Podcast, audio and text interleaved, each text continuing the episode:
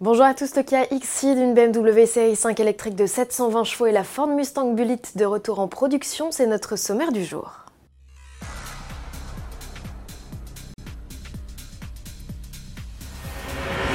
Dans la famille SID, on connaissait la berline, le break et le shooting break. La fratrie s'agrandit avec l'arrivée d'un crossover, le X-SID. Contrairement aux autres modèles de la tribu qui partagent châssis et look, qui a différencié le nouveau venu par un design différent. Le dessin de la calandre, des boucliers et des optiques font partie des éléments distinctifs au même titre que les skis de protection et les renforts en plastique noir sur les passages de roues. Pour parfaire la panoplie du parfait tout chemin, le constructeur a surélevé la garde au sol de 4 cm comparé à la berline. 8 cm et demi plus long que cette dernière, il mesure 4,40 m. Le X-Seed profite aussi d'un volume de coffre 30 décimètres3 plus généreux. L'habitabilité aux places arrière est inchangée pour maximiser le confort qui a greffé de nouvelles butées de rebond hydraulique dans les suspensions avant. Et ce n'est pas la seule nouveauté embarquée, revue de détail avec notre journaliste Agnès Lasbarère. L'architecture intérieure provient bien de la famille SID.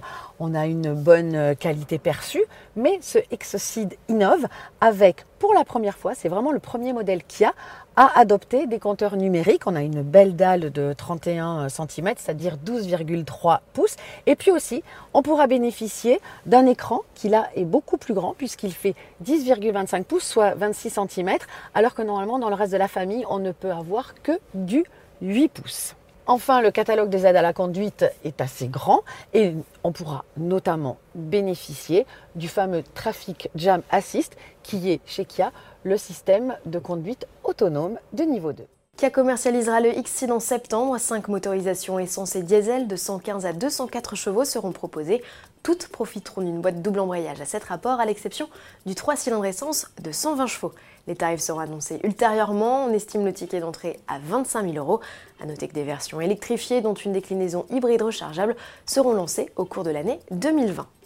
L'électrique BMW s'y intéresse de près et n'hésite pas à mettre au point des prototypes surprenants pour explorer toutes les pistes. Ainsi, dans le cadre de sa conférence sur les mobilités de demain, où il a présenté le concept de M1 du futur, le constructeur a également dévoilé un prototype de série 5 baptisé Power BEV. Faisons simple, la berline embarque trois moteurs électriques de 5 génération L'un est installé sur l'essieu avant, les deux autres séparément à l'arrière. L'ensemble développe une puissance maxi de 720 chevaux, de quoi accélérer de 0 à 100 en moins de 3 secondes.